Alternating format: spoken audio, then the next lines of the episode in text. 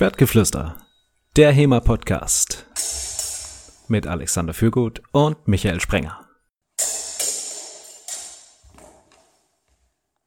Hi, liebe Hörer. 117 Episoden ist Schwertgeflüster mittlerweile alt. Wir sehen uns heute wieder für eine neue Folge, diesmal zum Thema Sollte es auf jedem Event Duschbier geben?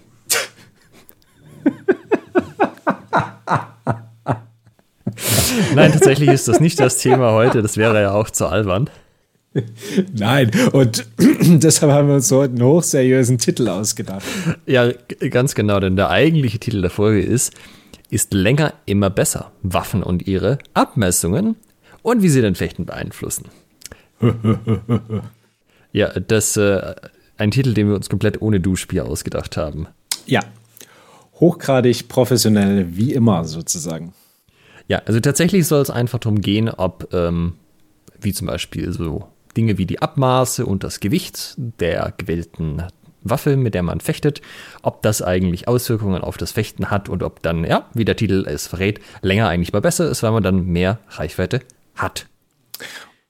Und vor allem, ob sozusagen für jeden und jede, jede Länge, jedes Gewicht und jede, alle, alle Abmessungen sozusagen gleichermaßen universal gültig sind oder ob man vielleicht anhand seiner eigenen Körpergröße und Kraft da entsprechende Abwägungen treffen sollte. Ja, also ich meine, es ist ja allgemein bekannt, dass du Langschwert am geschicktesten mit der Montante fechtest, weil du dann die beste Reichweite hast und äh, dir da auch nichts im Weg steht. Ansonsten von daher kann es ja, muss es ja eigentlich so sein, dass es äh, beliebig ist. Man kann einfach immer das nehmen, was einem den größten Vorteil bringt. Ja, jetzt ist die Frage, was ist da ein Vorteil? Denn man muss ja zugeben, beim Montante ist man schon so ein kleines Stück langsamer als mit dem Langschwert. ja. Also im Endeffekt habe ich jetzt Erfahrungen ja mit dem langen Schwert. Mhm. Da habe ich äh, mehrere Schwerter besessen und besitze auch noch und jetzt halt mit einem Rapier. Äh, bei dir wahrscheinlich nur Langschwert, oder? So wirklich bei ein paar mehrere in der Hand hattest. Ähm, ja, Langschwert auf jeden Fall und ähm, mit einhändigen Waffen, also wie Messer und äh, Säbel in der Tat. Also ich habe mal ein, also langes Messer ähm, gefochten ja. und dann habe ich mal beim, ich glaube Schwabenhau war das in der Tat, habe ich gegen jemanden gefochten, der hat dann ein, ein Säbel genommen und da war, ja. also mein langes Messer ist ein relativ kurzes, langes Messer und der hatte halt so einen normalen Säbel. Also es waren so, sagen wir mal, 10 bis 20 Zentimeter mehr Klingenlänge. Ja. Und das hat schon einen signifikanten Unterschied nicht zu meinen Gunsten gemacht. okay. Ja, es ist spannend, dass du das Thema vorgeschlagen hast, weil tatsächlich haben wir im Rapier aktuell die genau die Diskussion, weil also Rapiere gibt es ja historisch gesehen in beliebigen Längen. Also der Christli Becker hat auch bei seinen Vorträgen immer ein so ein Bild von irgendeinem italienischen Rapier im Museum. Und das Ding ist halt so lang wie ein Montante, aber halt als Rapier. Mhm. Also das ist bizarr, wie viel weit das noch nach vorne geht, wenn man denkt, da hätte doch der Rapier schon lange vorbei sein müssen. Also da, da kannst du quasi, wenn, äh, was die Originale angeht, dich komplett austoben. Ähm, und gut, wenn man jetzt Wettkämpfe fechten möchte, das sind meistens in den Regeln ja irgendwelche Maximallängen auch festgelegt. Aber auch, sag mal mal, da wäre es ja so, du könntest ja einfach immer sagen, ja, nehme ich halt die maximale Länge. Aber es hat sich schon herausgestellt, äh, recht deutlich, dass das nicht für alle Leute ideal ist. Ja, zum Beispiel für mich. Also ich bin ja eher so durchschnittlich das heißt, ich gehöre dann nicht zu den größten Menschen und ich habe das Gefühl, dass so die Standardschwert, also nehmen wir jetzt mal Regene Standard, ich glaube, das ist 133 Zentimeter lang. Das ist mir persönlich schon zu lang. Also Wie groß bist du in Zentimetern? 180. Oh, das ist, du bist tatsächlich genau der Norm, Michael, weil die Durchschnittsgröße in Deutschland, habe ich gerade gegoogelt, ist bei 179,9 Zentimetern. Mhm. Also gut, das ist gut. Also da kann man dich immer so als Normperson ja, nehmen. Genau. ja, ich fände ich auch gut, wenn wir so, ich meine, im historischen Fechten sind wir ja weit davon entfernt, irgendwie Normen einzuführen.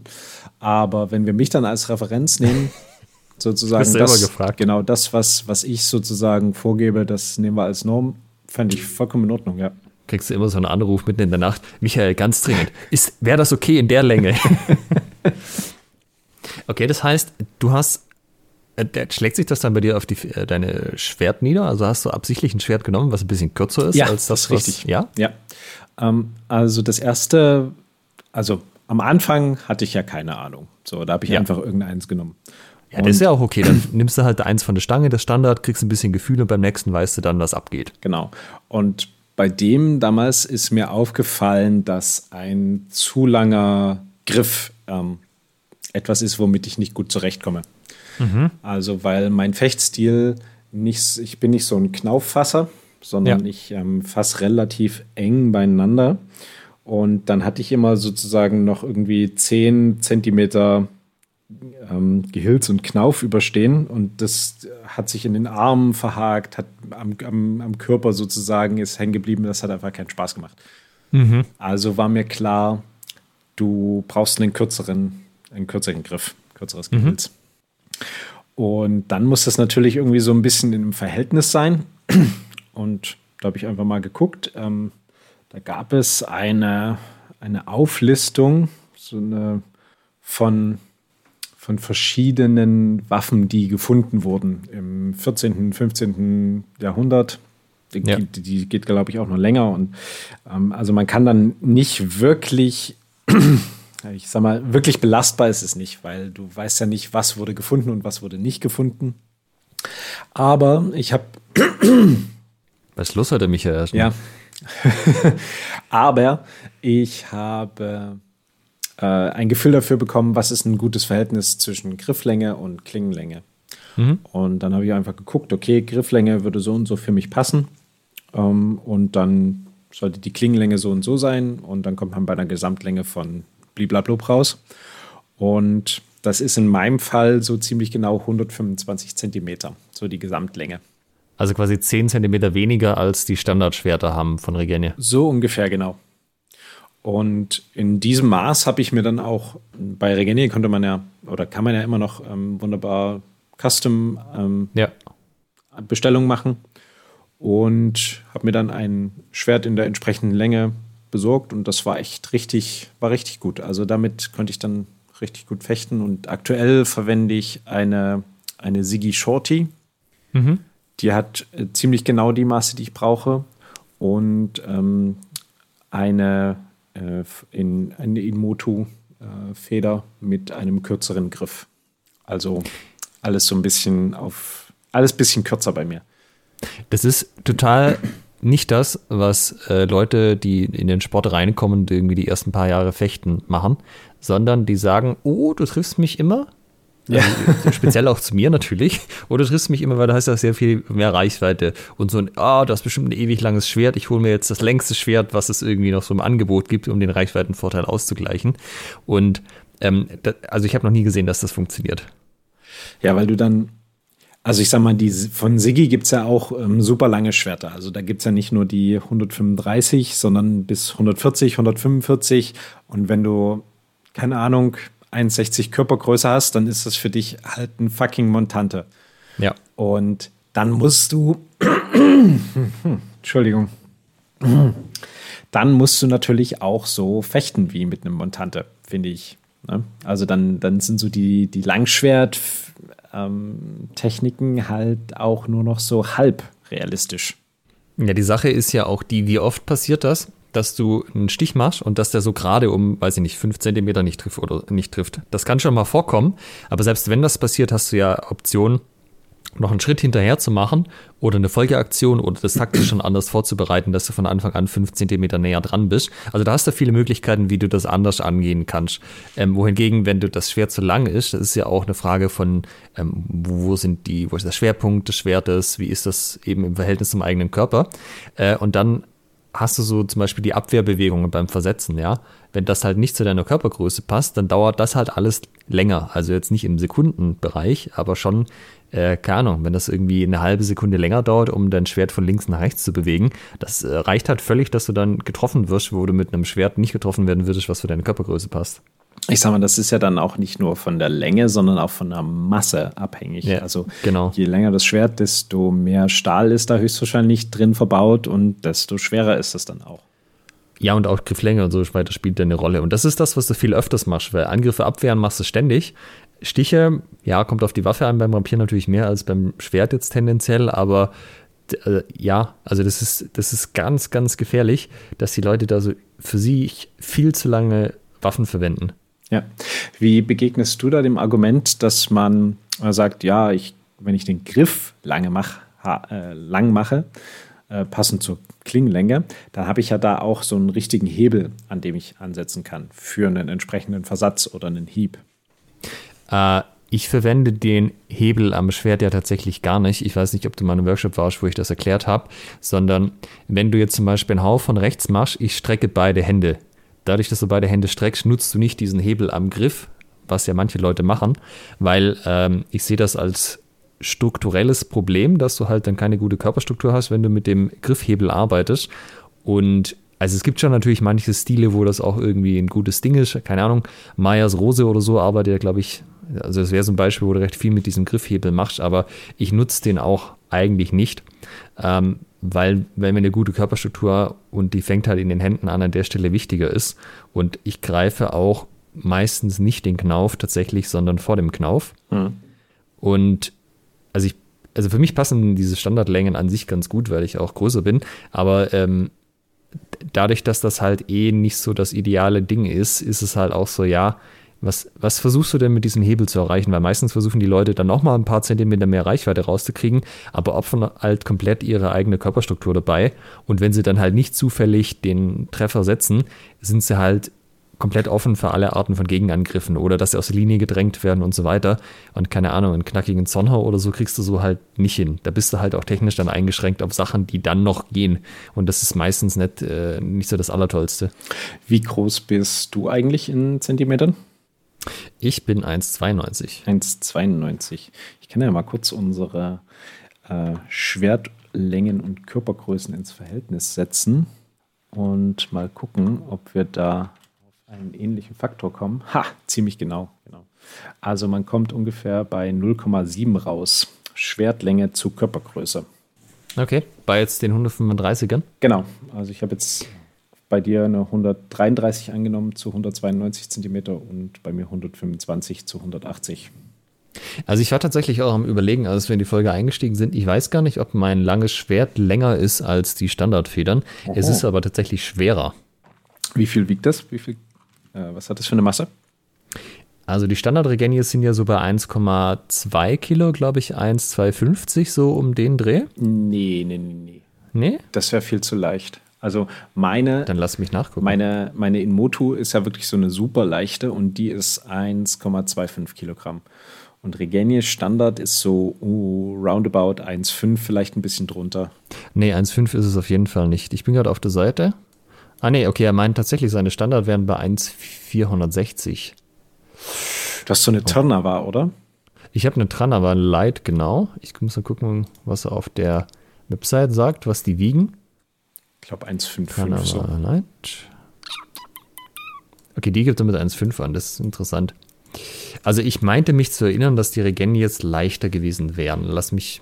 Also, also ich habe ganz am Anfang eine Berbekrusch gehabt. Vielleicht mhm. war die auch in dem Bereich. Und, ah, genau, ich erinnere, okay, jetzt erinnere ich mich. Entschuldigung, ich habe das falsch wiedergegeben. Ich habe mit einer Berbekrusch angefangen, die war bei so 1,25 oder so, oder vielleicht 1,3, aber jetzt keine, also nicht 1,4 oder 1,5. Ja. Und die war mir zu leicht. Also mit der konntest du zwar super Sachen machen, irgendwie so umschlagen und äh, keine Ahnung, halt irgendwie alles, wo du so, so schnell nach vorne gehst, hat ganz gut funktioniert. Aber ich mache viel, dass ich die Mitte besetze mit irgendeiner kräftigen Aktionen und irgendeine Meisterhau, also keine Skilauer oder so, oder zu der Zeit auch Zornhau und so weiter mehr. Und das hat echt nicht gut funktioniert, weil die war auch nicht so wahnsinnig kopflastig, die hat sich sehr leicht aus der Mitte verdrängen lassen. Äh, und ich wollte ein anderes Schwert und dann habe ich mir bei Regenie erst eine normale Tranava gekauft. Die war dann bei 1,8. Also da da bist du dann quasi ins andere Extrem und äh, die hat von der Bindungspräsenz her war das wesentlich besser, aber die war dann halt zu schwer und die war auch zu steif. Also die normalen Trana war es, kann ich so von Training tatsächlich nicht empfehlen, weil äh, wenn der der andere die aufs Schwert trennt, dann fällt er halt nach hinten wieder um, ja. weil sich das Ding halt auch nicht biegt. Ähm, aber dann habe ich quasi so als Zwischending die Tranava Light genommen und da hatte ich eine, die war bei 1,55, also quasi nochmal äh, ein Kilo mehr so ungefähr als die Standards. Und die war wirklich, die war für mich perfekt. Die war leicht genug, dass ich noch die ganzen Sachen wie Umschlagen und Querhauen und so weiter gut machen konnte. Aber die hatte so viel Präsenz für mich in der Bindung, dass ich, wenn ich irgendwas gemacht habe, wo ich die Bindung ähm, kräftig besetzt habe, wie jetzt ein Schielhau oder ein ähm, Zornhau oder so, dass ich da dann auch drin war. Also da hat mich der andere auch nicht rausgekriegt. Wenn ich eine gute Körperstruktur hatte, habe ich mich nicht mehr aus der Bindung verdrängen lassen. Und ich weiß eben jetzt nicht, ob ich die dann auch länger genommen habe oder nicht. Wenn ich jetzt hier an der Wand sehe, ist auf jeden Fall die Gesamtlänge inklusive Griff länger als zum Beispiel der Rapier. Aber ein Großteil davon ist natürlich auch äh, Gesamtlänge. Also die Klinge selber ist ein Stück kürzer. Ich würde also denken, länger ist sie wahrscheinlich nicht unbedingt. Hm. Das ist ganz interessant, dass du den, deinen Fechtstil ansprichst, der dann sozusagen sehr darauf aus ist, die Mitte zu besetzen. Bei mir ist das in der Tat nicht so, weil mein Fechtstil auch nicht so äh, ausgelegt ist, sondern ich bin ja jemand, der ein bisschen, bisschen agiler ist und ähm, ich habe dann wirklich das Bedürfnis nach einer extrem schnellen ähm, Waffe und ähm, nutze quasi die Mitte eher nur, um zu provozieren und bin ein großer Freund von, von Twerheuen. Und ja, also die Sigis zum Beispiel sind ja komplett Twerheim-Maschinen einfach. Da ist es dann sehr, sehr angenehm, wenn da die Klinge ein bisschen leichter ist, dass man da ja, äh, mit, dem Twerhauen ein bisschen, bisschen flotter unterwegs ist. Also ich habe gar nicht so das Bedürfnis, die, die Mitte zu besetzen und dementsprechend auch nie so das Bedürfnis nach einer, nach einer schweren Klinge, sondern ich mag das lieber so leicht und ähm, mobil. Ich bin auch äh, beim, beim Sportfechten, beim Degenfechten, ähm, das macht mir auch super Spaß. Das ist irgendwie so das gleiche Feeling. So, wenn die, wenn okay. die Waffe recht leicht ist, zack, zack, rein, raus. Das ist ganz cool. Ja, also ich meine, wenn du sagst, du hast jetzt eine Sigi, also die Sigi sind halt echt so Zweihammer-Maschinen, das merkst du auch dran, dass halt sehr viel Gewicht relativ weit hinten ist und am, ähm, also am Richtung Griff orientiert, wohingegen sich die Tranava Light halt mehr ein bisschen kopflastiger orientiert. Und das ist halt auch alles was, was dazu beiträgt, ob du halt mehr mit dem schnellen Umschlagen arbeiten kannst oder mit den äh, mit Mitte besetzen zum Beispiel. Das hat ja auch Martin Fabian bei uns im Podcast gesagt, dass als sie diese Schwerter designt haben, eben sehr viel Wert darauf gelegt haben, dass der Schwerpunkt nicht so weit nach vorne wandert, weil sie dann eben entsprechend äh, viel, viel weniger heftig einschlagen. Und das ist meiner Meinung nach nach wie vor ein Problem, wenn du die Waffe beschleunigst und die halt auf eine Maske trifft, die dafür eigentlich nicht gemacht ist, hm, ist es schon echt unangenehm. Und da macht es einen signifikanten Unterschied, wo der Schwerpunkt liegt. Das ist deutlich angenehmer, wenn der etwas mehr zum Knauf hin orientiert ist. Ja, also das ist halt jetzt aber, jetzt haben wir ja eigentlich zwei Beispiele, also in, in gegengesetzte Richtung. Du hast eine Feder genommen, die kürzer ist als die Standardfedern sogar, wo Leute ja extra sich nochmal eine längere machen lassen. Wo, ja. Und ich habe mir eine schwerere machen lassen, weil das, das Ding war, ja. Also, ähm, ja, und das, als wir uns jetzt die Rapiere geholt hatten, war halt auch so, wir haben ja mit Rapier angefangen, keiner hat irgendwie Plan gehabt, hast halt mal welche gekauft, die irgendwie, wo die Leute gemeint haben im Internet, die seien okay. Und ich habe jetzt auch einen, sagen wir mal, jetzt nicht überlangen, aber schon eher langen Rapier, der auch eher schwer ist und Überraschung, damit komme ich auch sehr gut klar. und äh, meine Freundin hat den gleichen damals genommen, weil die halt auch so war mit, ja, nee, ich nehme jetzt nicht den kürzeren, dann habt ihr alle diese Riesenteile und so. Und die kommt halt damit überhaupt nicht klar. Also äh, das hat sich halt einfach herausgestellt, dass das von den Abmaßen her, wenn das für mich gut funktioniert, dann funktioniert das einfach nicht gleichmäßig gut für sie. Wir hatten ja äh, Chris und Malte in der Folge zu, zu Distresa und ich habe die beiden bei einem Workshop in Kassel ja nochmal vor die Kamera bekommen. Äh, Gibt es auch eine, ein Video für unsere Patrons, wo hm, Chris nochmal im Detail erklärt, welche Rapiere das sind, die wir da in der Folge besprechen. Und da hatte ich auch das Vergnügen, dann eben mal verschiedene Rapiere in die Hand zu nehmen. Also die, ähm, die Nordhessen zum Beispiel ja. haben die italienischen Rapiere. Da ist der Griff ein kleines bisschen länger. Und da kam mir das Rapier insgesamt ein bisschen länger vor. Und die spanischen sind ein bisschen kürzer und der Griff ist auch recht kurz. Und mit den spanischen bin ich natürlich auch besser zurechtgekommen. Also es hat mir viel, viel mehr gelegen. So dieser kurze Griff, das kurze Rapier war eher wie so ein, war eher Richtung Sportdegen, war eher, kam meinem Fechtstil deutlich mehr entgegen. Ja, ja, die Sache ist halt, also wenn ich halt weniger Reichweite habe als der andere, das kann ich ausgleichen. Aber wenn ich halt in all meinen Bewegungen quasi zu träge bin, als das irgendwie sinnvoll ist, und dann bin ich halt immer einen Tacken zu spät dran, wenn ich versetze, wenn ich mich irgendwie sonst schützen will oder eine Technik mache oder so. Das ist halt, das lohnt sich halt einfach nicht, weil das ist, das zieht dein Fechten viel mehr runter als dieses, ah, das ist aber unfair, der andere hat ja eine größere Reichweite als ich. Ja. Und das ist aber was, was ich halt auch regelmäßig feststelle, dass das nicht, also dass das schwierig ist, viele Leute das zu akzeptieren. Weil zum Beispiel gibt es ja auch von der Regenia die Shorts und äh, von Sigi ja auch. Und wir haben halt mal irgendwann von den Shorts mal welche geholt, als Live-Fair dann für den Verein, dass man halt auch einen Vergleich hat. Und die sind für kleine Leute, egal ob das jetzt Männer sind oder halt, also kleine Männer oder ja, sagen wir mal, durchschnittlich große Frauen, sind die halt einfach besser, weil die besser zu den Abmaßen passen. Und dann, wenn du das aber sagst, so Leute, bestellt euch nicht die Standard, weißt wie so im, im Vergnügungspark, wenn ihr unter dieser Größe seid. Ja. so, wenn ihr, wenn ihr jetzt deutlich kleiner seid als so ungefähr, dann ist das keine gute Idee, euch die Standarddinger zu holen, weil das kostet euch extra Zeit. Dann ein paar sind immer dabei, die sind vernünftig, also jetzt aus meiner Trainersicht, und probieren das aus und sagen, ja, okay, klingt plausibel und holen sich das und kommen damit auch gut klar. Und andere sind halt so, ne, das kann ich jetzt hier nicht akzeptieren, dass ich da jetzt irgendwie ein kürzeres Schwert habe als andere Leute. Geht ja mal gar nicht. Ich bin jetzt auch hier, äh, ich, ich nehme, ich komme da auch mit einem großen Schwert klar. Aber du, weißt du, das, äh, das macht halt dein komplettes Training und jede Aktion, die du machst, keine Ahnung, je nachdem wie schlimm es ist, 10, 20, 30 Prozent schlechter und da wirst du einfach nicht froh drum, wenn die Waffe nicht zu dir fasst. Weil halt, also das größte Problem, was ich damit habe, ist eben dieses, ähm, du, du hast natürlich auch eine, eine, höhere Masse und wenn du einmal äh, ein paar hundert Gramm mehr in Bewegung gesetzt hast, die musst du dann halt auch wieder abbremsen. Ja, genau. Und äh, wenn, wenn der Hieb, ne, wie du es vorhin beschrieben hast, wenn der halt vorbeigeht, weil dein Gegenüber ein Nachreisen macht, so schnell kannst du dann eben nicht wieder, wieder aufziehen oder dann eben zurückgehen, weil du dieses Stück Stahl dann erstmal in der Hand hast, was du bewegen musst. Ja, absolut. Und das ist halt echt ein Thema. Das läppert sich halt total zusammen und auf einmal fechtest du so Drittel langsamer, als du es eigentlich könntest. Ja. Und das muss ja nicht sein.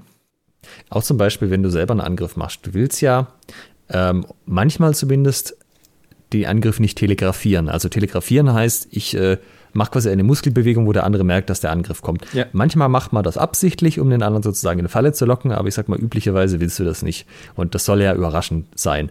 Und auch hier, wenn ich jetzt einfach eine schwere Waffe habe, weil die zum Beispiel länger ist, als es eigentlich gut für mich wäre, dann muss ich ja vielleicht auch Muskeln einsetzen, die ich bei der leichteren Waffe nicht nutzen würde. Also kann ich nicht so entspannt quasi einen Kaltstart machen und dann kommt das aus dem Nichts, sondern da spannt sich dann immer schon alles an, weil ich halt dieses für mich viel zu schwere Teil in Bewegung setzen muss. Und äh, da kriege ich halt da ständig eins auf die Mütze, weil halt der andere meine Angriffe kommen sieht, weil der Angriff selber langsamer ist, als er sein müsste und weil ich halt vorher meine Muskeln irgendwie anspannen muss, wenn, äh, um quasi überhaupt erstmal agieren zu können. Ja. Jetzt haben wir die ganze Zeit aus der Ego-Perspektive gesprochen. Es ist natürlich auch ein signifikanter Unterschied für unser Gegenüber, äh, was unsere Waffe für eine Länge und für ein Gewicht hat. Also ich habe zum Beispiel früher immer mit den, also ich hatte eine Ensifer, natürlich auch eine Ensifer Heavy.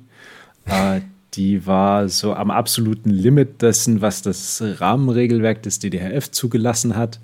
Äh, es war einfach, eine, also die hatte bei 125 Zentimetern Länge 1,7 Kilogramm äh, Masse. Und das mhm. war einfach eine fucking Eisenbahnschiene. Und so hat sich es auch für meine Gegenüber angefühlt, als ob ich sie mit einer Eisenbahnschiene bewerfe. Ähm, jetzt kann man sich drüber streiten, ob das cool ist oder nicht. Ähm, aus heutiger Perspektive würde ich sagen, das ist nicht cool, weil es einfach, du musst ja nicht jemanden einen blauen Fleck schlagen oder einen Knochen brechen oder irgendwas abhacken, um zu zeigen, dass du einen Treffer gesetzt hast, ohne getroffen zu werden. Ne? Also es sollte jetzt vielleicht nicht nur irgendwie so ein leichtes Touchieren sein, sondern es kann schon ein Treffer sein, aber ich sag mal, ein kurzes Block und dann wieder zurück reicht da aus, um meine fechterischen Skills zu demonstrieren. Sei es jetzt im, im Training, bei einer Übung, wo ich das erreichen möchte, oder sei es jetzt im Turnier, wo es dann eben um den Punkt geht. Ja. Und da, das ist, glaube ich, auch noch nicht so ganz aus allen Köpfen äh, raus, beziehungsweise ist noch nicht so ganz in allen Köpfen drin, dass es für das Gegenüber ein bisschen unangenehm ist, wenn die Waffe so schwer ist und äh, je länger die ist, desto krasser hast du dann eben auch montante Charakter. Und es gilt nun mal Energie- und Impulserhaltung. Das heißt, je, je schwerer die Masse ist, ähm, desto unangenehmer ist es de facto für unser Gegenüber, wenn, besonders wenn man es an den Kopf kriegt. Ich fand es immer ultra unangenehm, gegen die Enziffers zu fechten. Also gegen die habe ich mit Abstand am wenigsten gerne gefochten. Ich habe mhm. da teilweise auch auf Events, wenn es jetzt kein Wettkampf war, die Leute gefragt, ob sie nicht noch eine zweite Feder dabei hatten und wechseln könnten. Eben genau aus dem Grund, den du genannt hast.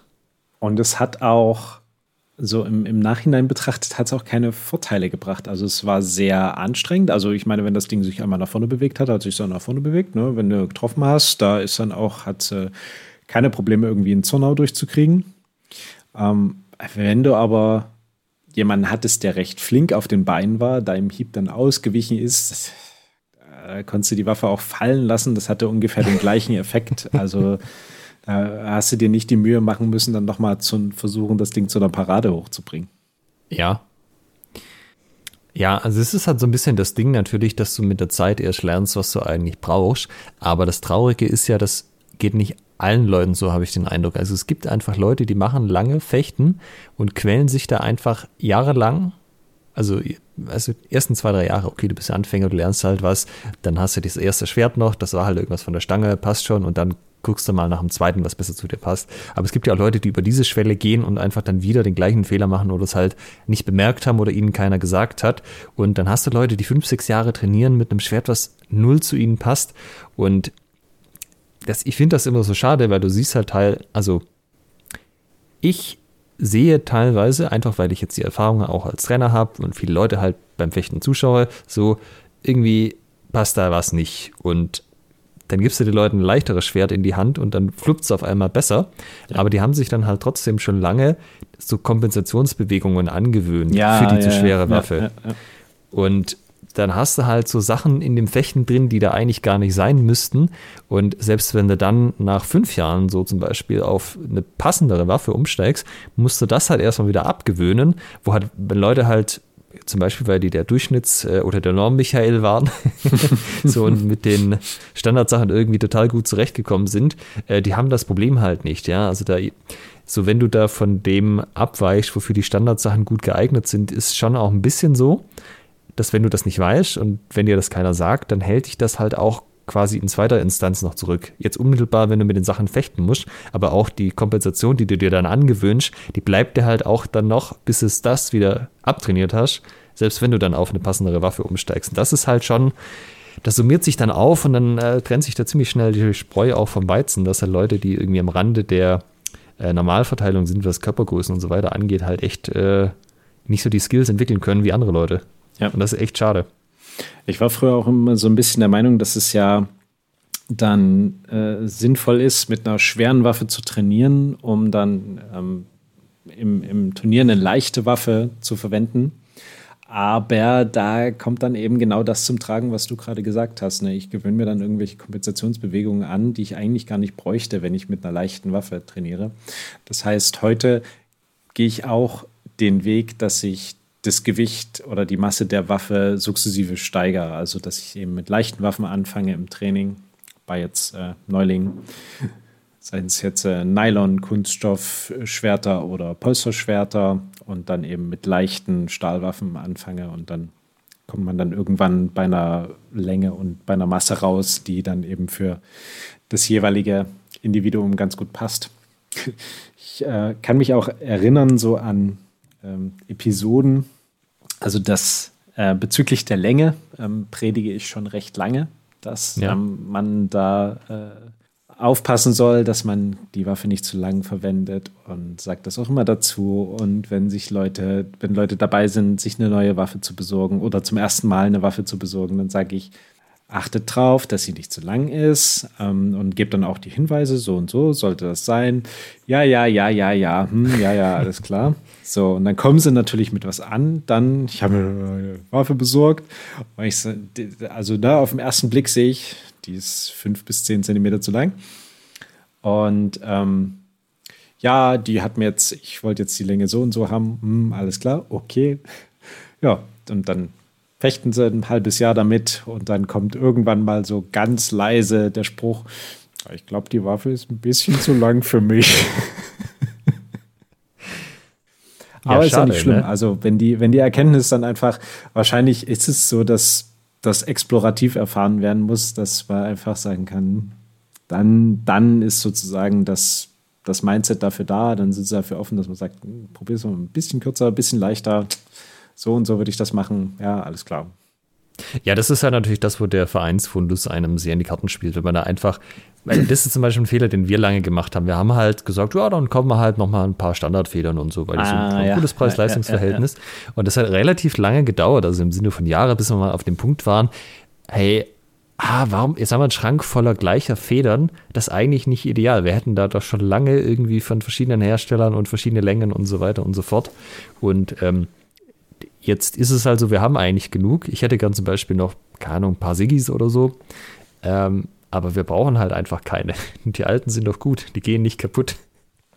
Weißt du, wie der verstellbare Pilotensitz entstanden ist? Nee. Und zwar hat ein Ingenieur ähm, mehrere Messungen gemacht an Piloten, also ne, die Proportionen vermessen, Beinlänge, Schenkellänge, Rückenlänge und hat aus all diesen Maßen dann versucht, einen Sitz zu formen, der bestmöglich für alle passt. Das mhm. Resultat war, dass niemand bequem in diesem Sitz sitzen konnte. Und daraus kam dann eben die Erkenntnis, okay, wir müssen das irgendwie verstellbar machen. Ähm, entsprechend dann ist dann quasi so, so verschiedene Längen, die die Möglichkeit dann äh, verschiedene Längen an Waffen, verschiedene Längen bei Waffen im Fundus, die Möglichkeit, da so quasi die, die Verstellbarkeit zu, zu adjustieren. Na, probier mal das, probier mal das. Und vor allem halt über mehr als ein Training hinweg. So jetzt einmal eine halbe Stunde damit fechten, das kriegst du ja nicht mit, aber mach das mal einen Monat und dann guckst du mal nochmal weiter. Ja. Ich finde, du kannst das auch ganz gut mit Kleidung vergleichen, weil also bei Männerkleidung ist ja eh so, die beutelt immer so ein bisschen. Daher kannst du natürlich sehr viel Spielraum, aber ich sag mal so irgendwas bisschen körperbetonteres, wenn du mit der Freundin mal einkaufen gehst oder vielleicht trägt ja auch von den männlichen äh, Hörern das jemand privat. Äh, das ist ja, kann man ja machen, wenn man möchte. Aber so keine Ahnung, geh mal in C&A rein und probier dich mal durch die Sachen da durch. Also wie viel dann halt einfach nicht passt zum Körper, das ist ja schon äh, ziemlich wild, sobald es ein bisschen körperbetonter ist. Und das äh, gleiche Phänomen hast du halt hier, nur dass du da nicht so den äh, Bezug dazu hast. Und ich meine, auch das ist ja was, äh, Kleidung zu haben, die da nicht passt, sieht immer schlimmer aus, als wenn du einfach Kleidung hast, die vielleicht nicht so sehr modisch ist, solange sie gut passt. Ich sag mal, bestes Beispiel aus unserem Metier sind ja Rushguards. Also Rushguards sind ja ultra körperbetont, ähm, ja. ultra eng anliegend und wenn du da einfach nichts in deiner Größe hast, ähm, also es gibt ja auch einen Grund, weswegen Eight Openings dann sich dazu entschieden haben, einen Frauen- und einen Männer-Rushguard äh, auf den Markt zu bringen. Und ähm, ich weiß, dass es auch ziemlich das lange gedauert, bis das gedauert hat, bis das Frauen-Rushguard auch so die, den, den Schnitt hatte, dass es eben mm, okay. halb, halbwegs äh, auch für, für möglichst viele Fechterinnen passt. Und das ist ja sogar noch Stretch-Stoff, wo du ja sagen musst, den, der formt sich ja zumindest zu teilen. Ja, zu teilen. Also wenn du, wenn du so ein Eight Openings Rush Guard neu anziehst, das, da, brauchst du schon Überzeugung, da reinzukommen. Also. okay. Ich, ich habe ja keins tatsächlich, aber gut. Ja, also das, das, ich kann mich erinnern, das allererste Mal, als ich das eingezogen habe, Heidewitzka, da äh, es sitzt sehr, es sitzt wirklich sehr gut. Okay. Wie eine zweite Haut. Ja, das soll es doch sein. Ähm, gut.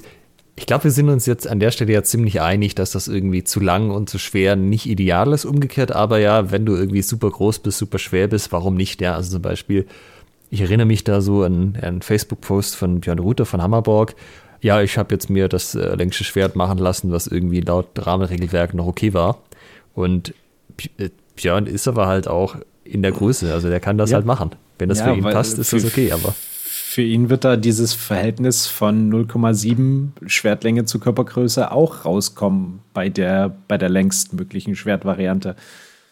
Und ja. bei ihm ist natürlich auch die, die Masse nicht das Problem, weil, weil, weil er auch die entsprechende, entsprechende Kraft hat. Also es sieht ja sowieso gefühlt alles, was er in die Hand nimmt, sieht da aus wie ein Mikado-Stäbchen bei ihm. Ne? Ja, genau. Aber das ist halt, das ist halt was anderes. Also aber das meine ich halt, weißt du, wenn du, wenn du das jetzt siehst und du denkst dir, ach, der nutzt, ach, das geht noch länger, ja, dann nehme ich jetzt auch so eins.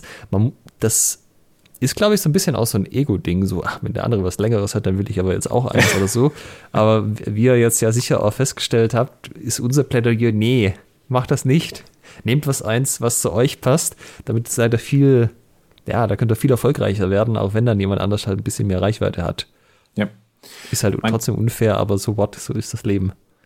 Man kann ja mal äh, Folgendes machen. Die allermeisten Mobiltelefone haben ja heutzutage eine recht gute Kamera, auch mit ähm, recht guter äh, Framerate. Und dann besorgt euch doch vielleicht mal ein Stativ oder findet irgendeine Möglichkeit, wo die Kamera dann recht, recht ruhig steht. Und dann macht man mal ein paar Filmaufnahmen mit einer, mit verschiedenen Waffen und mit Hieben und Stichen auf ein Ziel. Zum Beispiel auf einen Medizinball oder einen Bob oder sowas. Immer möglichst aus der Bob, gleichen Bob, stell dich mal dahin. Bam! ja. Keiner mag Bob, der kriegt jetzt auf den Sack. Nein, äh, wenn, ich habe dich unterbrochen, erzähl weiter. Wenn ihr nicht wisst, wer Bob ist, dann schaut doch einfach nochmal ähm, das Master Ken Video, was er für uns gemacht hat. Da kommt Bob auch drin vor.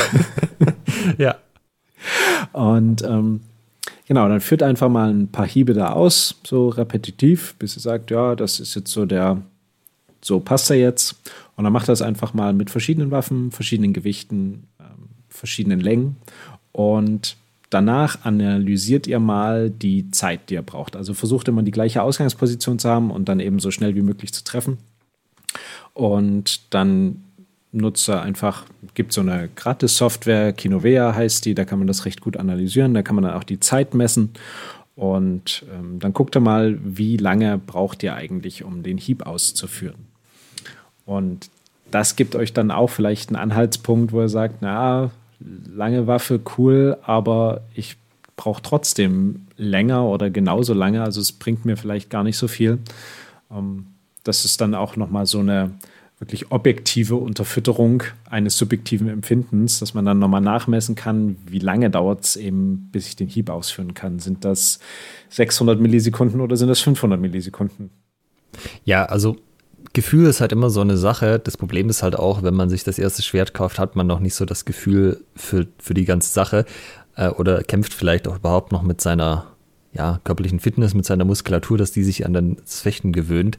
Aber es sollte schon so sein, finde ich, dass es es sollte sich irgendwie, wie soll ich sagen, natürlich anfühlen, mit der Waffe umzugehen. Also ja. die Waffe sollte sich immer so anfühlen, als würde sie dich dabei unterstützen. Und wenn du irgendwie dein Lieblingsfarm machst, sollte das so sein, dass die Waffe quasi ruft, jawohl, jetzt machen wir das, bam! Und äh, halt nicht so dieses, ich muss irgendwie gegen die Waffe arbeiten, um das überhaupt durchzukriegen, so. Es muss einfach so eine natürliche Verlängerung deines Körpers sein. So eine ja, genau, so muss sich das anfühlen. Also es gibt natürlich noch ein paar andere Faktoren, zum Beispiel auch der Griff selber, ja. Also ich habe das, wer bei meinem äh, Schielhau-Workshop beim Gathering war, habe ich das mal kurz erwähnt. Wenn du zum Beispiel einfach einen Griff hast, der zu groß ist für deine Hände, also deine Finger sind ja auch unterschiedlich lang und wenn du halt kurze Finger hast und hast einen breiten Griff, dann kannst du die Hände nicht um den Griff schließen im Daumengriff und dann wirst du bei allen Techniken, die den Daumengriff halt brauchen, nicht glücklich werden. Also ja. Ja, ganz einfache Rechnung. Und da, ob dann das Schwert länger, kürzer, was auch immer ist, ist dann auch schon wieder zweitrangig, weil halt der erste Kontaktpunkt mit dem Schwert, nämlich der Griff und deine Hand am Griff, halt nicht passt. Also auch das ist natürlich ein Faktor, wo, wo es sich lohnt, mal zu investigieren. Ähm, äh, okay, wenn ich das kurz jetzt angesprochen habe, erkläre ich das noch kurz. Wenn ihr jetzt euer Schwert nehmt und ihr haltet jetzt eure Fürhand, also in meinem Fall die rechte als Rechtshänder, einfach mal gerade vor euch, so Daumen nach oben wie im Daumengriff und dann legt ihr quasi euer Schwert einfach so rein, dass die Parierstange 90 Grad zu eurem Unterarm ist. Ja? Also wirklich 90 Grad Daumengriff sozusagen. Ich weiß, Daumengriff muss nicht immer 90 Grad sein, aber jetzt zum Üben. Und dann schließt ihr mal eure Finger um die Waffe. Und meiner Meinung nach sollte es so sein, dass eure Finger jetzt leicht euren Handballen berühren. Ja? Wenn ihr quasi um die Finger drumherum fasst, ist der Griff zu dünn. Wenn, ihr die Fing wenn da noch Abstand ist, also noch Luft zwischen Handballen und Fingerspitzen, dann ist der Griff zu dick. Und das ist bei ganz vielen so, auch zum Beispiel die Standard-Regenis, die haben einen sehr ovalen Griff. Da ist es brutal schwer, in den ähm, Daumengriff eben zu kommen, weil halt der Griff dann so breit ist. Und das kann halt auch ein Faktor sein, wo es sich mal lohnt, den zu checken. Also auch Regenio und auch die anderen Hersteller haben ja verschiedene Griffformen. Da einfach mal zu gucken, zum Beispiel die taillierten. Ähm, da geht das halt einfach einfacher. Und wenn dann irgendjemand sagt, ja, Daumengriff ist überhaupt nicht mein Ding, kann es halt auch einfach sein, der Griff passt nicht. Und das ist dann auch schon die ganze Magie. Und das hast du natürlich nicht nur beim Daumengriff, das hast du auch ähm, im, im Hammergriff. Ja? Also wenn du einfach deine Finger nicht an deinen Handballen kommen, also es muss jetzt nicht fest sein, ja, du musst da jetzt nicht kräftig in den Handballen drücken können, aber die sollten halt schon komplett einmal schließen. Und wenn das nicht geht, ist der Griff auch einfach zu groß. Ja. ähm, aber was ich eigentlich noch fragen wollte, wir haben ja jetzt schon äh, drüber geredet, zu lang ist nicht gut, zu schwer ist nicht gut, wie sich's anfühlen sollte. Ähm, aber wie machst du denn jetzt, wie findest du denn jetzt auch vielleicht wenn du noch nicht so viel Erfahrung hast oder in deiner Gruppe auch niemand ist, den du so wirklich fragen kannst, wie findest du da die richtige Länge? Ich meine, da gibt's ja auch in den Manuskripten und in Fechtbüchern quer über die Zeiten alle möglichen Tipps, bis mit der Achselhöhe gemessen, bis zum Bauchnabel, äh, die Parierstange irgendwie am Bauchnabel zum Beispiel, äh, die Gesamtlänge so und so. Also keine Ahnung, hast du da irgendwie so eine Faustregel, nach der du dich richtest oder machst du das wirklich über dieses 0,7 und dann mal weiter gucken? Ähm, also bei mir ist es ungefähr bis zum unteren Ende des Brustbeins. Also die Gesamtlänge die vom Schwert. Genau, wenn ich die Waffe auf den Boden stelle, unteres Ende Brustbein, da, da hört die, die Waffe bei mir auf. Und die Grifflänge bestimme ich ganz gut, wenn ich Handschuhe anziehe, also Fechthandschuhe, äh, ja. schwere Fechthandschuhe. Dann will ich den Griff einmal komplett in der, also dann und sozusagen meine Hand, die eine Hand an, ans Kreuz drücke und die andere direkt dahinter fasse, dann soll das komplette, also der, der komplette Griff mit Knauf sozusagen ähm, eigentlich in meinen zwei Händen äh, verschwinden, von den, von den Handschuhen komplett gecovert werden. Also dass dann vielleicht noch so ein kleines bisschen von dem, von dem Griff rausguckt, aber dann nicht mehr so viel. Okay. Und da kommt man dann auf eben genau das Verhältnis, was zum Beispiel eine Sigi Shorty hat bei meiner Körpergröße und der, der, da passt dann die Gesamtlänge und Griff zu Klingenverhältnis eigentlich ziemlich perfekt. Okay. Also bei den Rapieren habe ich auch den Eindruck, tatsächlich so Parierstange auf Bauchnabelhöhe ist ein ganz guter Anhaltspunkt, eben weil die spanischen und die italienischen Rapierer halt unterschiedlich lange Griffe haben und das als Faktor jetzt nicht so gut ist, aber Parierstange auf, auf Bauchnabel scheint schon so ein Ding zu sein. Ähm, Weißt du was, ich hole jetzt mal kurz meine Feder und messe mal nach, wie lang die ist. Wir können das ja auf magische Art und Weise einfach rauseditieren, wenn ich jetzt kurz aufstehe. Moment.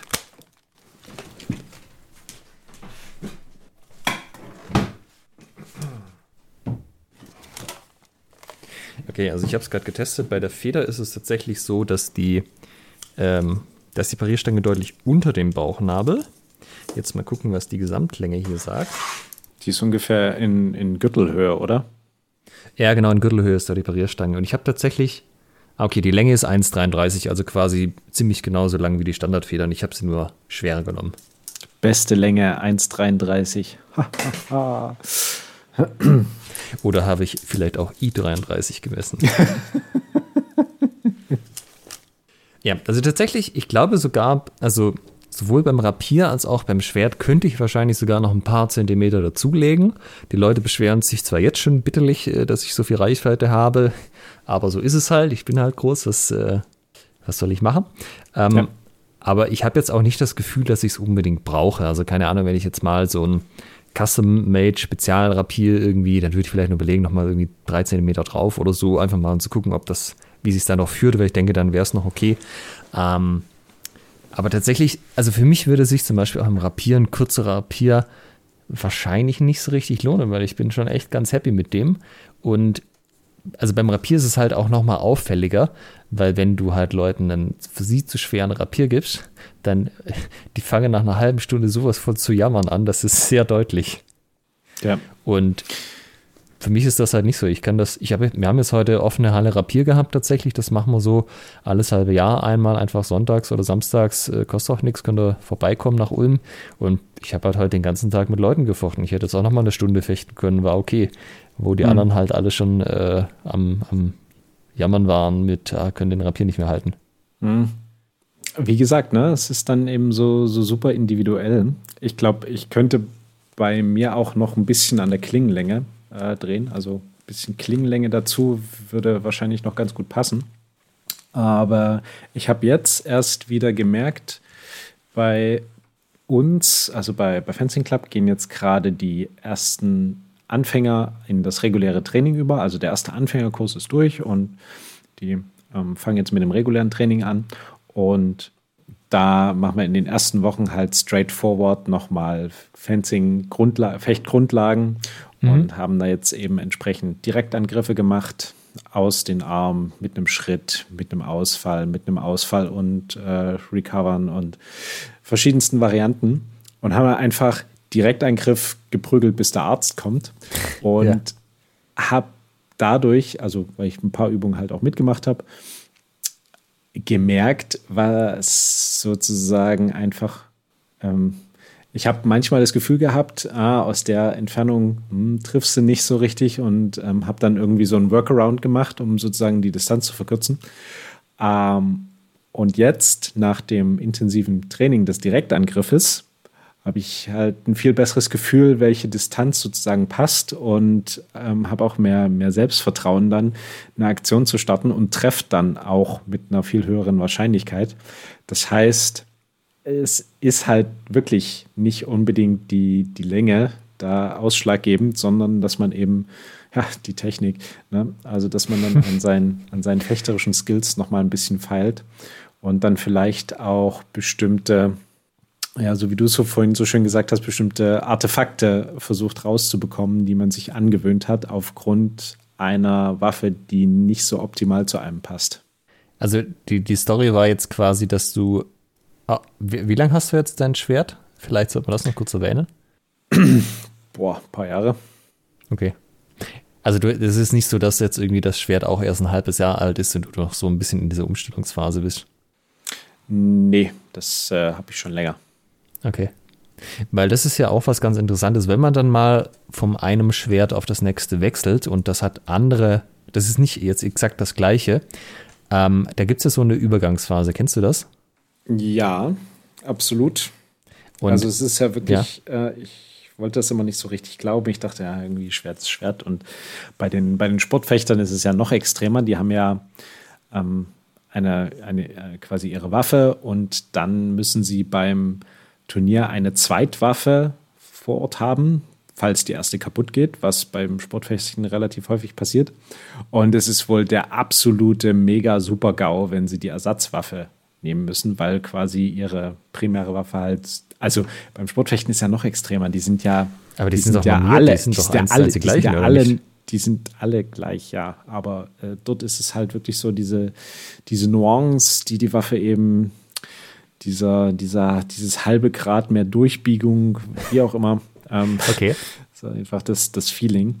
Und ja, klar, also in, in Ansätzen merke ich das beim, beim Langschwert auch. Also das macht schon einen Unterschied, so wenn man dann was, was Neues in der Hand hat.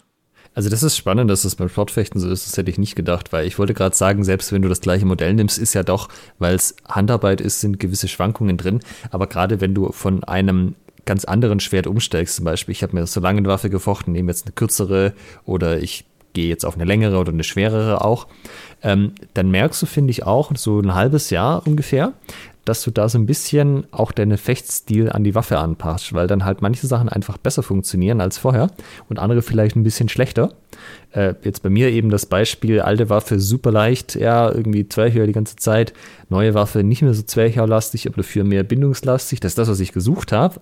Aber umgekehrt, wenn ich jetzt versuchen würde, da dagegen zu arbeiten, das würde nicht funktionieren. Mhm. Ja, also ich wollte mehr so fechten, ich fand das gut und ich habe mir eine Waffe gesucht, die das unterstützt. Aber umgekehrt, wenn ich jetzt so quasi blind gekauft hätte und das nicht schon auf dem Schirm gehabt hätte und ich hätte gesagt, ja, ich bin halt hier so Mr. Zwerchau und ich mache das jetzt halt so weiter, ähm, das wäre auch nicht so, das wäre nicht so gut gegangen, glaube ich. Ah ja. Und das ist halt auch so ein Ding. Ähm, man muss sich halt auch ein bisschen drauf einlassen, wo einen die Waffe dann, also die, natürlich ist es am besten so, dass es alles geht, alles ist perfekt, es ist äh, ein Traum wird wahr, dass man die perfekte Waffe für sich gefunden hat. Die darf dann halt nie kaputt gehen. Aber es kann ja schon auch sein, dass die äh, sozusagen ein bisschen besser an einer Stelle ist, und ein bisschen schlechter an der anderen. Und man muss sich da aber halt auch drauf einlassen, dass er vielleicht auch sein Fechten da ein bisschen dran orientiert, was einen denn die Waffe unterstützt. Und wenn sie das halt nicht an den Stellen tut, an denen man das möchte, muss er vielleicht auch nochmal die Waffe wechseln, weißt du? Ja, so, ähm, das ist halt immer, ich habe das Gefühl, da versuchen viele mit dem Kopf durch die Wand und ich erzwinge das jetzt. Und das klappt aber halt auch nicht. Das äh, dauert auch echt einfach eine Weile. Also man braucht in der Tat ein paar Jahre Erfahrung, ähm, um da herauszufinden, was der eigene Fechtstil ist, was einen ausmacht und welche Waffe dazu passt, worauf man achten muss, möchte. Und ja, also inzwischen ist es so, dass ich, wenn ich eine Waffe in die Hand nehme ähm, und sage, ja, das, das passt für mich oder das passt nicht für mich, es ist dann wirklich schwierig, ähm, das anhand von irgendwelchen Parametern auszumachen. Also ich könnte dann nicht sagen, ja, das ist jetzt das Gewicht, das ist gut oder ja, die Grifflänge oder die Klingenlänge, sondern ich gucke mir das an, fühle, wie die sich, wie, wie die in der Hand liegt, mache ein paar Hiebe, ähm, probiere es ein bisschen aus und dann ja, passt es halt. Ich habe tatsächlich von diesen Dranavar Lights 2 gehabt, ähm, weil ich habe die erste gekauft und die hatte einen Härtungsfehler und die ist gleich nach irgendwie zwei Wochen, hatte sich verabschiedet und habe ich halt ein neues Modell gekriegt. Und ähm, die war tatsächlich, glaube ich, sogar noch mal 50 Gramm schwerer, also 1550. Und das hatte ich gar nicht bestellt. Ich hatte gesagt maximal 1500. Ähm, aber das, das war sogar noch besser. Also das war noch nicht so zu schwer, sondern das war so, oh mein Gott, das ist ja genau 100% genauso, wie es sein sollte. Und habe ich ja. das Peter gesagt, Peter, machen wir genau die gleiche nochmal, auch wieder genau das. Und die zweite, die ich dann halt als Ersatz gekriegt habe, weil die erste kaputt ging, die war dann halt wieder 50% leichter. Und ich sag mal, die ja. war schon auch nahe an der Perfektion, aber du hast gemerkt, es war nicht die Perfektion. Ja. Es war so, das ist eine 90% Waffe, wie die andere war halt 100, scheiße, dass die kaputt gegangen ist. Ja. Ja, das sind dann so eben die, die feinen Nuancen, die einen, die es dann, dann eben ausmachen. Was ja, ich nehme an, so bei den, bei den Sportfechtern ist es dann wahrscheinlich eben nicht die 50 Gramm, sondern ja. die 5 Gramm, die da einen Unterschied machen. Aber äh, so ist es eben. Weißt du, was mich jetzt interessieren würde? Also, ist das jetzt ein reiner Zufall, dass wir beide so ähm, quasi gesagt haben, wir passen uns das von, vom Standard weg an in eine andere Richtung, sind damit viel zufriedener? Oder ist es vielleicht sogar bei vielen, wenn nicht sogar den meisten, sagen wir mal, recht erfahrenen Fechtern so? Weil ich weiß auch nicht, ob das den Leuten immer, also ich weiß es nicht, ob das so ist und ich weiß auch nicht, ob das den Leuten klar ist, dass das halt auch viel äh, mit Erfahrungswerten und Customizing zu tun hat, gerade wenn man halt nicht so mit diesen Standardsachen super gut klarkommt. Ähm, äh, die Frage war jetzt, ob Customizing ein Phänomen ist bei erfahrenen Fechterinnen und Fechtern. Lass mich, die, lass mich als Frage anders formulieren. Ähm, ist dein ja. Eindruck so, Leute, die jetzt irgendwie mehr Erfahrung haben, also keine Ahnung, sechs, sieben Jahre aufwärts oder so, die halt irgendwie auch sehr viel Fechterfahrung haben, äh, wie viele von denen würdest du denken, kaufen sich einfach noch von der Stange und sagen, ja, ja, das passt schon, das ist gut genug? Und wie viele sagen, nee, ich, ich weiß schon, was ich will und äh, ich sage das dann auch dem Hersteller? Ähm, also es gibt zwei, bei erfahrenen Fechterinnen und Fechtern gibt es meiner Meinung nach zwei Kaufgründe. Das eine ist wirklich das, das Customizen einer Waffe auf die persönlichen Bedürfnisse im Sinne von, ich will die und die Länge, ich will die und die äh, Verhältnisse von Griff und Klinge, ich will das und die und die Masse und so weiter. Den Schwerpunkt am besten dort und dort. Ähm, und will das eben so für mein persönliches Fechten, vielleicht auch für ähm, fürs wettkampforientierte Fechten entsprechend haben. Da, das kenne ich bei eigentlich allen wettkampforientierten Fechterinnen und Fechtern, dass die da sehr viel Wert drauf legen, dass ihre Waffe so für sie passt. Also wenn, wenn es eine, eine Standardwaffe gibt, die das erfüllt, dann, dann nehmen sie die, klar. Mhm. Ähm, aber wenn es das nicht gibt, dann sind die allermeisten so, dass sie da sagen, nee, ich mache mir den Griff ein bisschen kürzer, die Klinge ein bisschen länger und so ja. weiter. Und die zweite Kategorie ist, ähm, welchen abgefahrenen Typ Schwert habe ich eigentlich noch nicht an der Wand hängen und ähm, muss ich mir noch dazu kaufen. Also okay. spielt es halt keine Rolle, ob das jetzt irgendwie, was das für eine Länge hat oder was, sondern ah, es gibt einen neuen Schwerthersteller und das Schwert sieht total exotisch aus und ähm, egal, ob das jetzt irgendwie sinnvoll ist oder nicht, ich will es haben. Okay, ich hatte jetzt tatsächlich die Leute gemeint, die das zur Anwendung kaufen. Das sind ja jetzt nicht nur Wettkämpfe, das sind ja auch Leute, die einfach so fechten. Aber halt jetzt nicht nur zum an die Wand hängen, weil dafür ist es, sind ja andere Sachen relevant. Nee, also, äh, also im Sinne von in meiner Waffengalerie sozusagen haben, die ja. ich auch verwende. Also die, okay. die verwenden das dann auch. Ähm, aber äh, da, da geht es dann auch erstmal darum, einfach, oh, es gibt was Neues, oh, das probiere ich mal aus. Ja, den, den Typ bin ich auch so, die Early Adopter, erstmal erstmal noch ein Schwert kaufen. Ja, erstmal noch ein Schwert kaufen. Ja. und dann festzustellen, du aber für, also es ist viel zu schwer und viel zu steif, um das hier irgendwie sinnvoll im Training zu verwenden. Und ach, naja, ist ja erstmal zweites neues Schwert. Ja, das Lustige ist ja, es gibt ja auch in vielen Quellen so Angaben dazu, wie lang die Schwerter sein sollen. Und ähm, zum Beispiel, wir haben es heute von glaube, Capoferro gehabt. Der hat irgendwie so drei Maße. Das eine ist, ja, es sollte dir bis zur Achsel gehen. Das zweite ist, es sollte so lang sein wie dein Ausfallschritt, die Klinge, jetzt ohne den Griff. Und das dritte ist, äh, es sollte so lang sein, wie wenn du einen Ausfall, also wenn du quasi normal stehst und dich dann zurücklehnst und dann nochmal irgendwie eine Fußlänge und so. Und das sind halt drei völlig unterschiedliche Maßeinheiten. Also keine was, Ahnung, wie er das gemessen hat, aber das ist halt, wenn du das ausprobierst, kommt was komplett anderes bei raus. Was das Rapier sollte dir bis zur Achsel gehen. Ja, also mit Griff in dem Fall. Ja, ja, aber also ja, genau, das ist extrem lang. Mein, mein langes Schwert ist nicht so lang, aber bei Rapieren ja, genau. wundert mich ja sowieso nichts mehr. Also italienische Rapiere, ne? Sind ja, ja eh lang. Aber ja. zum Beispiel, also wenn ich einen Ausfallschritt machen müsste, so groß wie der Weg bis zu meiner Achsel, puh, also da, aber da, ist ja dann, da ist ja dann ohne, äh, ohne Griff mit dem Ausfall, oder? Äh, ja, genau, aber also das ist schon alles, das ist jetzt nicht so, dass da einfach, du machst das dreimal und sagst, boah, das ist ja krass, da kam jetzt dreimal bis auf irgendwie zwei Zentimeter genau das gleiche raus, sondern halt ja. so, ja, zehn so Zentimeter so wieder weniger. Ich glaube, Guy Winzer hat das tatsächlich auch mal gemacht. Er hat in irgendeinem Blogartikel das mal äh, mit irgendwie ein paar Leuten bei sich ausgemessen und kam auch auf völlig andere Werte. Also äh, nichtsdestotrotz, es steht in vielen Fechtbüchern drin, da lohnt es sich auch mal nachzuschauen, was die dazu meinen. Und ich meine, in den ganzen ähm, Disziplinen des historischen Fechtens, Folgen, die wir gemacht haben zu den einzelnen Waffengattungen, sind ja auch immer Tipps drin, wie man da die richtige Länge für die einzelnen Waffen findet.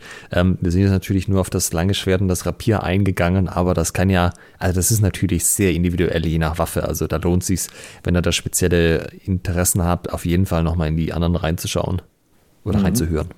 Ja, eine gute Idee ist dann auch, wenn ihr euch dafür verschiedene ähm, Waffendisziplinen interessiert und da jetzt noch nicht so den Plan habt, dann einfach mal ein paar Seminare besuchen. Zum Beispiel Rapier, ne? der, der Chris, der hat dann beim, bei dem Seminar so verschiedene Rapiere mitgehabt, die können wir mal ausprobieren und da hat man dann auch gleich ein ganz gutes Gefühl bekommen, was einem da gefällt und was nicht. Und so dann eben für die, für die einzelnen Disziplinen, sei es jetzt Schwert und Buckler oder sei es Säbelfechten oder was auch immer, da einfach mal möglichst viel Austausch mit erfahreneren Gruppen äh, zu suchen und vielleicht mal bei denen vorbeizugehen, ne, wie jetzt in Ulm zur Rapierhalle und da einfach mal, ich nehme an, ihr, du hast jetzt nichts dagegen, wenn da mal jemand sagt, Alex, darf ich mal dein Schwert anfassen? nee. Äh, nee, also das ist ja genau das, worum es auch geht. Also gerade bei so Waffen, also irgendwie, es gibt wahnsinnig viele Rapierhersteller. Ich glaube einfach, die Leute, die das machen, haben mehr Bock auf so Gehilze und halt nicht irgendwie die Standardfeder zum 5000. Mal rauszuflexen. Also mhm. irgendwie beim, beim Langschwert gibt es da sehr viel weniger Varianz äh, meiner Erfahrung nach. Aber ähm, also gerade bei so Waffen, wo du so super viele Hersteller hast, woher willst du wissen, äh, also überhaupt mal nur einen Überblick über den Markt zu kriegen, ist ja schon, da bist du schon ja mit Events dabei, mal alles in die Hand zu nehmen. Ja. Und ich glaube, gerade bei Rapieren auch, ja. ist es ja extrem, oder? Also, ich habe jetzt ja selber mir noch keinen Rapier zugelegt, aber allein, was ich gehört habe, äh, wie viele unzählige Rapierhersteller und, und Spezifikationen und verschiedenste Varianten es da gibt, also Ja, und es gibt ja auch so ein paar, wo du dir dann dein Rapier zusammenklicken kannst und halt immer sagen kannst, was willst du. Und da hast du ja halt nicht wie so beim Schwert die drei äh, Gehilfsformen Parierstange, Parierstange und Ring, Parierstange und zwei Ringe, sondern da hast du ja da schon irgendwie zehn unterschiedliche ja. und dann noch zehn verschiedene Knäufe und so. Und äh, zum Beispiel, ich glaube, äh, wer war das, Darkwood Armory oder so, oder nee, Castile Armory, die haben auch so einen Konfigurator und die Schwerter sind äh, super, super hübsch und so weiter, kosten dann natürlich ein bisschen mehr, das sind irgendwie im Bereich 700 oder 800 Euro, je nachdem, was du da zusammengeklickt hast, aber ich habe bei weitem nicht die Erfahrung mit einem Rapier, um das irgendwie beurteilen zu können, was ja. von dem Zeug sich da irgendwie will. Und das, äh, das geht beim Gehilz los, das geht über die Gesamtlänge und über das Gesamtgewicht und so weiter und so weiter. Also da fehlt es mir noch viel mehr an der Erfahrung. Und das ist halt ein bisschen äh, das Ding. Ich hätte jetzt natürlich auch gerne so die drei Regeln angegeben, so daran erkennt ihr eine gute Waffe. Aber es ist halt sehr viel echt von dem abhängig, wie man selber drauf ist, wie man selber sich fühlt. Kann sich auch ändern mit der Erfahrung, ja. Also vielleicht ist tatsächlich die ersten paar Jahre eine andere Waffe besser geeignet zum Einstieg, zum Beispiel eher eine leichtere als dann später. Ähm, aber das muss man halt machen. Also man muss mit offenem Blick auf die Events fahren und nett fragen und da die Dinger aber wirklich in die Hand nehmen und damit auch mal fechten. Ja. Ähm, zum Rapier. Wie lang ist dein Rapier und wie ist es, was hat es für eine, also wie ist die Gesamtlänge und wie ist die Klingenlänge, weißt du das? Ähm, ich hole den mal kurz, ich kann den ja kurz messen. Das ist jetzt ein italienisches Rapier, was das? Ah, das ist so eine Mischung tatsächlich. Also, das ist eigentlich einer, der das Stresa-Rapiere herstellt, aber ich habe jetzt eine so lange Klinge genommen und äh, den Griff an verändert von der Länge her, dass es schon eher italienischer ist. Ein mutiertes Distresa-Rapier sozusagen. Ja, sozusagen, genau. Also die Klingenlänge hier ist jetzt so bei 107 Zentimetern und die Parierstange, also die, die jetzt quasi bei mir also auf Bauchnabelhöhe ist, ist so bei 112 ungefähr und Gesamtlänge sind 125. Aber das ist ja auch nur, weil das so einen kurzen Griff hat. Wenn das jetzt so einen langen Griff hat wie ein Langschwert, wäre das wahrscheinlich länger als mein langes Schwert. Ja, okay. Und ja, gewichtsmäßig so bei einem Kilo ungefähr. Ah ja, und das äh, ist jetzt sozusagen etwas, wo du sagst, bei deiner Körpergröße ist es eine, eine, eine sehr gute Länge. Ja, für, mich Rapier. funktioniert das prima. Mhm. Also, wir haben uns halt damals, äh, ich glaube, zu viert die Teile gekauft. Äh, meine Freundin, ich und äh, noch der Julian von uns, der auch schon im Podcast war. Der ist auch so über 1,90 deutlich. Ja. Äh, komischerweise für den ist das auch eine prima Länge. Crazy. Ja. Ähm, aber der hat tatsächlich den Griff verändert, weil ihm war der Griff zu schmal. Das fand ich auch super interessant. Der hat dann einfach mit, also du kannst ja so äh, Grifftape quasi nehmen vom Tischtennis oder so oder vom Tennis. Und der hat ja. halt einfach mehrere Lagen da davon rumgemacht, dass der Griff dann dicker wurde. Und damit kam er viel besser klar, weil er äh, Schwierigkeiten hatte, halt so ein dünnes Rapier zu greifen. Ah ja. Und für mich ist das aber super. Für mich funktioniert das ganz prima. Äh, mich würde dick stören an der Stelle. Okay. Also es ist sehr individuell einfach, was die Leute auch, womit die klarkommen. Und da lohnt sich echt eben auch reinzuschauen und an den Regeln mal so ein bisschen zu drehen. Ja. Jetzt haben wir noch äh, eine Sache, über die haben wir noch gar nicht so geredet. Und zwar, nein, eigentlich haben wir zwei Sachen. Bezogen jetzt aufs lange Schwert. Naja, eigentlich äh, funktioniert es auch für, für andere Waffen. Und zwar die, der, der Point of Balance, also ähm, die, die Gewichtsverteilung. Mhm. Und also der, der, der Schwerpunkt der Waffe und die Breite des Kreuzes, beziehungsweise des äh, Parierelements. Mhm, ja. Würdest du sagen, das hat nochmal irgendwie einen signifikanten Einfluss? Um, oder das lässt sich dann, wenn man ein gut ausgewogenes Schwert hat, ähm, ist auch der, der, der, der, der Schwerpunkt, also wenn man jetzt ein gutes Verhältnis hat, so von Klingenlänge zu Grifflänge und so Gesamtlänge. Ähm, passt auch der Schwerpunkt immer? Oder wirst du sagen, nee, da muss man schon nochmal irgendwie explizit aufpassen? Boah, das ist eine gute Frage. Also an sich ist natürlich der Balancepunkt schon ein Aspekt, der halt das Handling von einem Schwert beeinflusst, also wie sich das führt. Ähm, aber ich denke eher andersrum, wenn sich das Schwert gut führt, dann wird der Balancepunkt schon an, an, einer Stelle sein, wo es okay ist. Die Hersteller geben das natürlich auf ihren Webseiten immer an, weil du kannst so als Faustregel natürlich schon sagen, je weiter vorne der Balancepunkt ist, desto kopflastiger ist das Schwert, je weiter hinten beim Gehilze ist, desto mehr, äh, ja, was ist das Gegenteil von kopflastig? Gehilzlastig? Knauflastig. Ja. ja. Und ebenso dieses vorne in den, in den Hieb reinziehen, das ist eher was, wenn es ein bisschen kopflastiger wird. Und diese schnellen Zwerghäuser sind halt eher möglich, wenn es ein bisschen weiter hinten mit dem äh, Balancepunkt ist. Aber das ist halt eh auch nur ein Faktor von mehreren. Das ist halt einer, den du leicht messen kannst und leicht angeben kannst. Aber der alleine sagt auch noch nicht so viel aus ähm, über das Handling. Wohingegen die Parierstangenlänge ist zumindest mein Eindruck jetzt, da sind die Hersteller nicht so, äh, da bieten die nicht so viel Variation an. Also die haben halt irgendwie ihre Längen und da gibt es vielleicht zwei Stück, wo du auswählen kannst, aber das ist jetzt nicht so, dass du, also gut, wahrscheinlich, wenn du fragst, kriegst du auch eine doppelt so lange Parierstange, aber standardmäßig haben die sich halt da irgendwie so ein bisschen eingependelt und das spielt auf jeden Fall eine Rolle, weil, äh, also du musst natürlich, wenn du irgendwie, ja, keine Ahnung, Durchwechsel machst oder so unter Umständen um die Parierstangen drumrum und wenn halt die Parierstange länger ist, geht das schwerer oder hat die Kapazone halt im Rapier. Auf der anderen Seite, also ich glaube tatsächlich bin ich, also ich glaube, ich hätte jetzt noch kein Schwert in der Hand gehabt, wo ich den Eindruck hatte, dass die Parierstange zu lang war. Also ich hatte immer mhm. den Eindruck, die sind eher okay von der Länge her, eher welche, wo ich gedacht hätte, die sind, haben vielleicht ein bisschen kürzer Parierstange. Mhm. Okay, alles klar. Ich glaube, die Siggis sind auch eher mit ein bisschen längeren Parierstangen. Ich meine, Martin hatte das ja. im Podcast auch erwähnt. Ja, sind auch ähm, ganzes, ganzes Stück länger. Also ein krasser Unterschied zwischen der Inmoto-Feder, die ich habe. Ja. Ähm, die hat eine sehr, sehr recht kurze äh, Kreuzstange und die Sigis haben ja so schon ein ganz schönes Ding da. Okay, und wie, wie, wie äußert sich das fechterisch für dich? Also für mich macht es keinen so großen Unterschied. Also ich habe noch ab mal drauf geachtet, okay, wie ist das eigentlich beim Parieren? Ähm, beim, beim Versetzen macht es da eben den Unterschied, funktioniert das besser mit der, mit der breiteren von Sigi, aber er konnte da für mich jetzt, für meinen Fechtstil, da keinen Unterschied großartig feststellen. Okay, ja gut, das ist ja auch schon eine Aussage. Also ich denke mal, wenn sie jetzt gar nicht vorhanden wäre oder super dünn, aber ich sag mal, sobald die irgendwie um die, die Hand, sag mal abschließt, beziehungsweise so dann die doppelte Länge hat, dann passt es eigentlich ganz gut. Einen interessanten Effekt habe ich auch wieder bei meinem Rapier festgestellt. Der hat so eine gedrehte Parierstange, also so ein bisschen wie, ja. man kennt das vielleicht von Zäunen auch, ja, dass man es einfach, wenn es heiß ist, so eindreht. Und dadurch, an den Stellen, wo die eingedreht sind, hast du so ein bisschen Kanten. Und tatsächlich kann es dir passieren, wenn der andere an der Parierstange entlang rutscht, dass er mit seinem Rapier da hängen bleibt.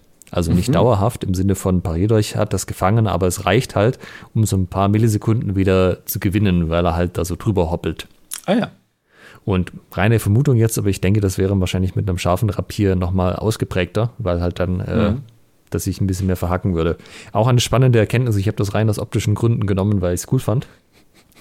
Aber, aber hat jetzt hat es auch einen positiven äh, fechterischen Effekt. Ja, guck an. Genau. Also auch nicht was, was wahnsinnig oft zum Tragen kommt, weil meistens streifst du nicht direkt an der Parierstange entlang. Und bessere Fechter gehen ja so ein bisschen mit Sicherheitsabstand außenrum und so. Aber die paar Mal, wo es passiert ist, war schon so aus einem kurzen Moment, ah, interessant. Mhm. äh, Knauf, Knauf. Haben wir aber jetzt gerade angesprochen, da sollten wir, glaube ich, auch noch mal drauf eingehen, weil Knauf mhm. macht auch fechterisch noch einen ziemlich großen Unterschied, finde ich. Mhm. Ähm, der, das, was mir da als erstes einfällt, ist in der Tat so die Knaufform. Denn ja. ich bin großer Fan von diesen, ähm, äh, ich weiß jetzt gar nicht, welche es sind. Ist, es Birne, wo der sozusagen so ein bisschen wirklich so eine, also du darfst du den, den den Ball sozusagen und dann hast du aber so einen, eine Rundung im Übergang ja. zum, zum Griff und keine, keine gerade Linie. Und Bist das ist wirklich, ja? das ist wirklich für mich, finde ich, am angenehmsten, weil ich meine Hände so habe, dass quasi mein, mein Handballen genau dann auf diesen, auf den, auf den Knauf da drauf rutscht und genauso in dieser, in dieser Kuhle da drin liegt. Und ähm, das ist quasi für mich so die, die optimale Position. Und wenn das, wenn das so gerade ist oder so ein, so ein Scheibenknauf ist, das fühlt sich für mich einfach nicht so angenehm an.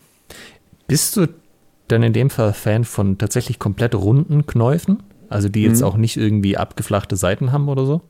Ja, ja, ich bin Team rund. Ah, okay.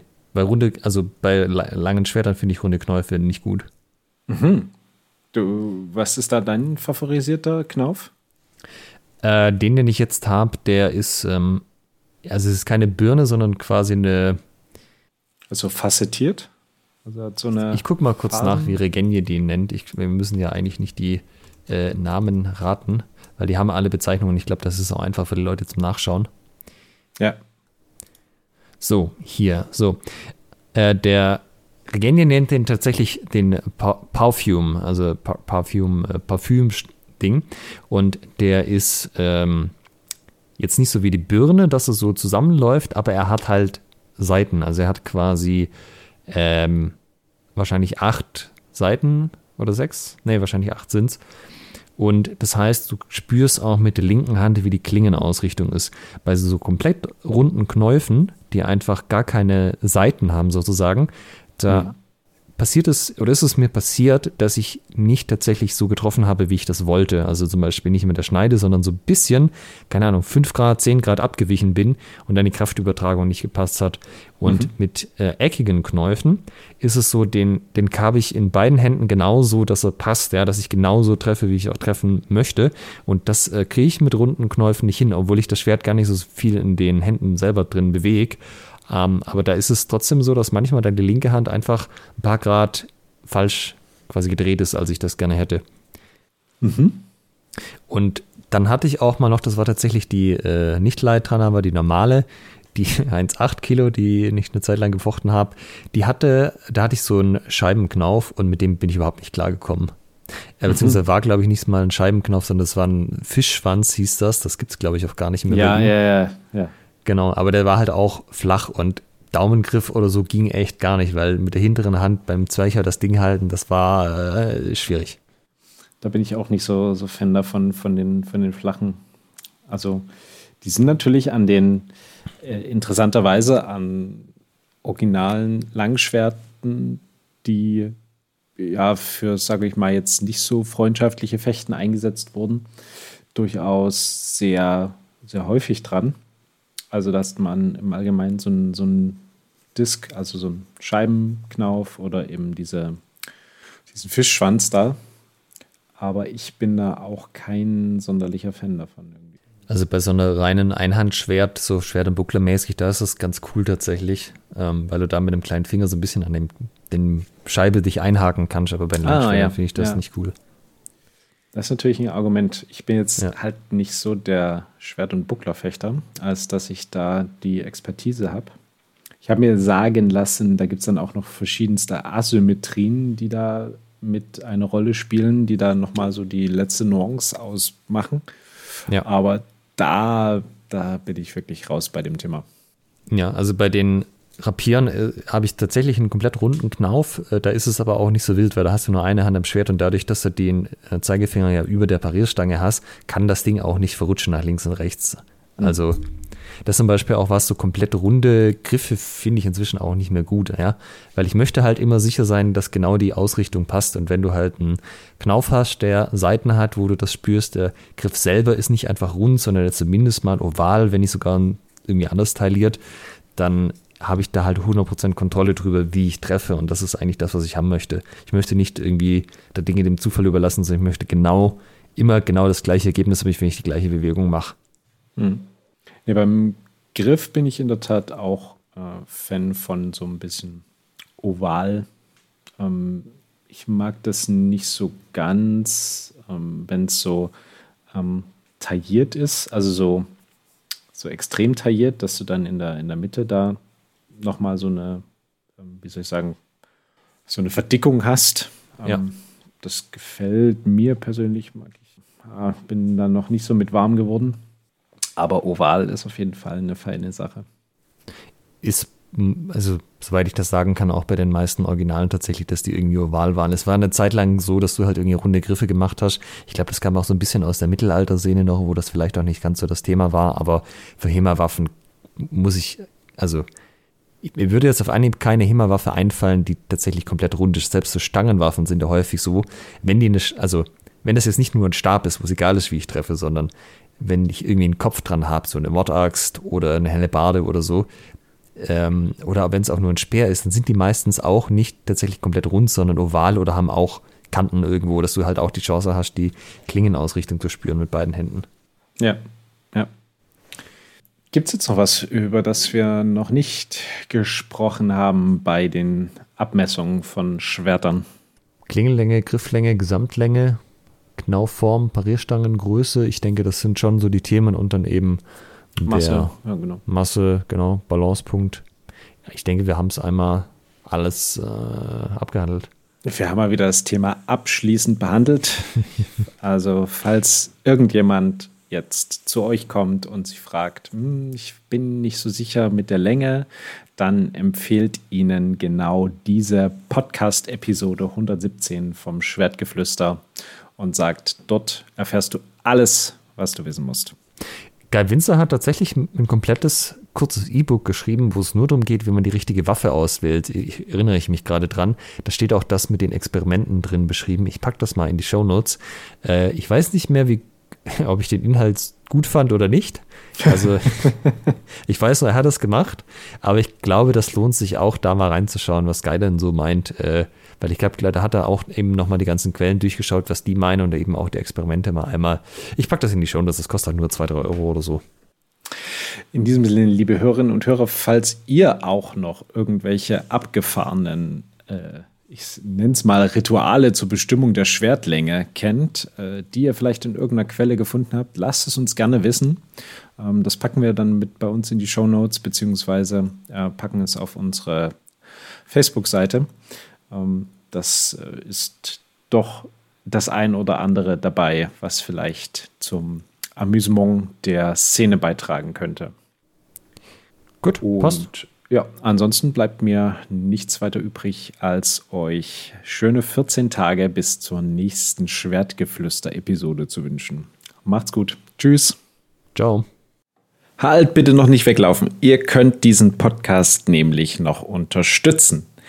Wenn es euch gefällt, dann tut uns einen Gefallen, gebt uns ein Like auf Facebook oder bei Instagram oder bewertet diesen Podcast bei iTunes und unterstützt uns auch gerne auf patreon.com slash Schwertgeflüster, Schwertgeflüster mit UE und empfehlt diesen Podcast euren Freunden und Feinden weiter.